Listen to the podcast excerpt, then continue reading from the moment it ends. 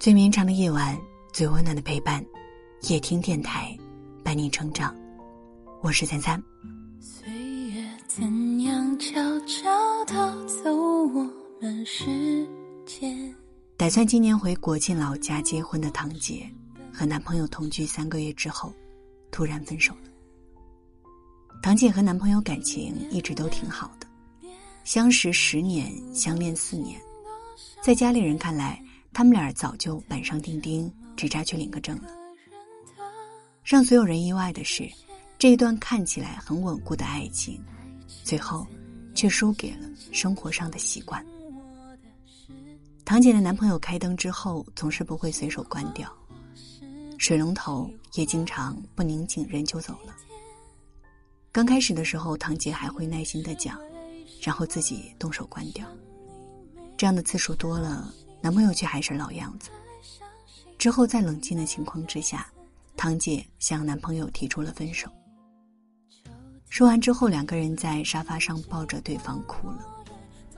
十年的感情，他们之间已经像亲人一样了，曾经一起走过很多难熬的日子。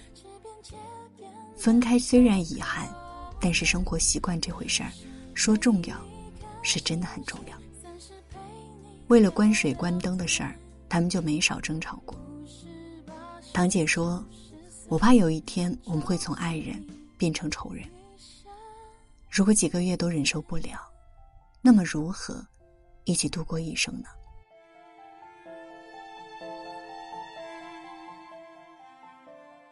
前两天微博上有个热搜。婚前同居有必要吗？其中一个点赞最高的评论是这么说的：“婚前同居放在如今离婚率不低的时代，确实很有必要。”有句话说得好：“实践是检验真理的唯一标准。”婚前同居是有一定概率让彼此更能够看清对方，有些矛盾只有朝夕相处才能发现。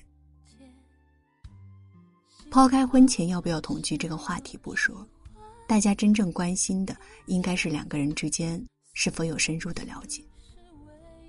因为深入了解一个人是对自己负责，也是对婚姻负责。想起有一次在楼下吃饭的时候，听到旁边有一个姑娘对自己的朋友诉说自己的窘境。那个姑娘在二十九岁的时候，通过姑妈一朋友介绍认识了现在的老公。迫于自身年龄带来的危机感和双方父母的催婚，交往半年之后，在说不上喜欢但也不讨厌彼此的情况之下，两个人结婚了。婚后半年，姑娘愈发觉得忍受不了丈夫的大男子主义，丈夫从来不干家务，认为做饭、洗衣服这类家务活应该由女人来干，就连自己怀孕期间表现出来的焦虑。换来的也是丈夫的冷嘲热讽。姑娘说：“后悔自己当初不该那么着急结婚。”两个人不仅没有感情基础，对对方的了解也仅仅停留在表面。但是想着不到一岁的儿子，又会陷入矛盾。其实，比起大龄未婚，更让人悲伤的是结错婚。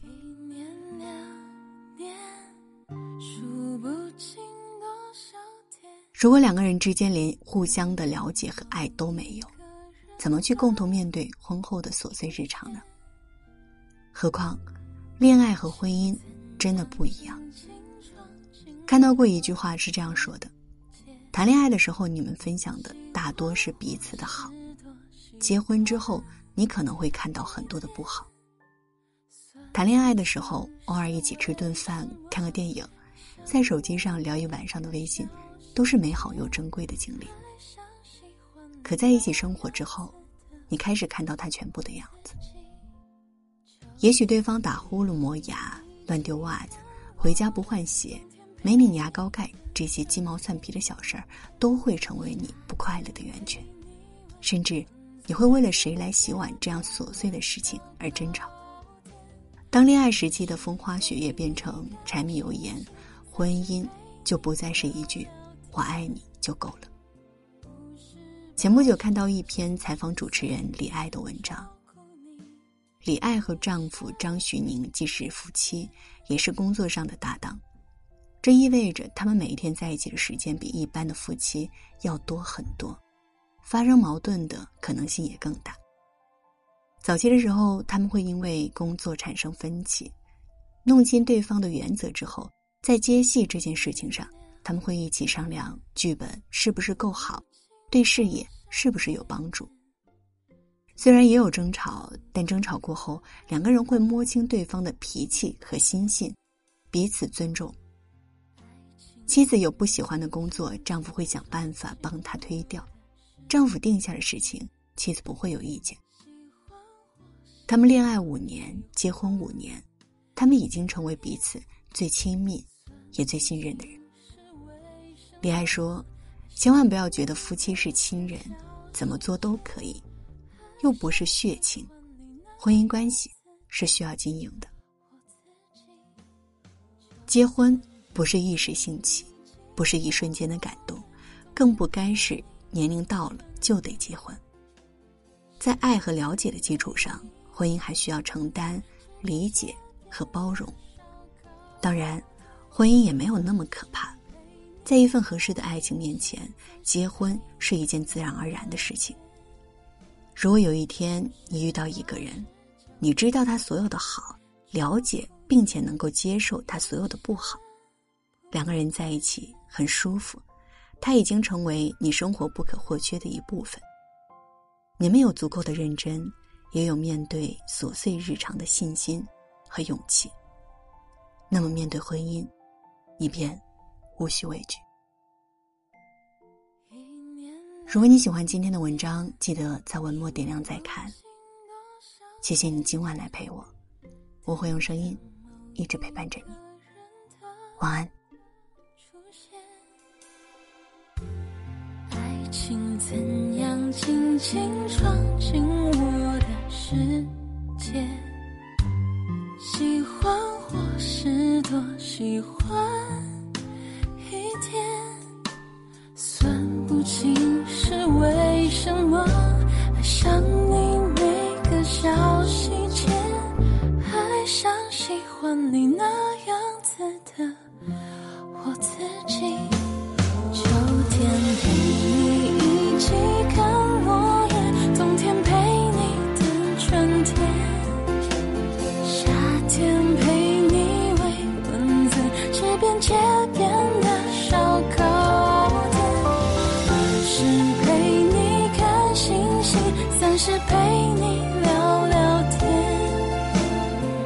十八十九十岁，